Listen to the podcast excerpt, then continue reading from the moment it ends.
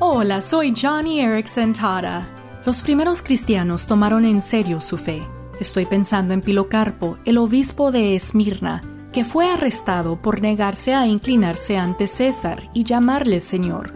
Los funcionarios de la ciudad le pidieron que se retractara, razonando Pilocarpo, ¿qué daño podría hacer decir a César que es tu Señor? Te salvarías la vida.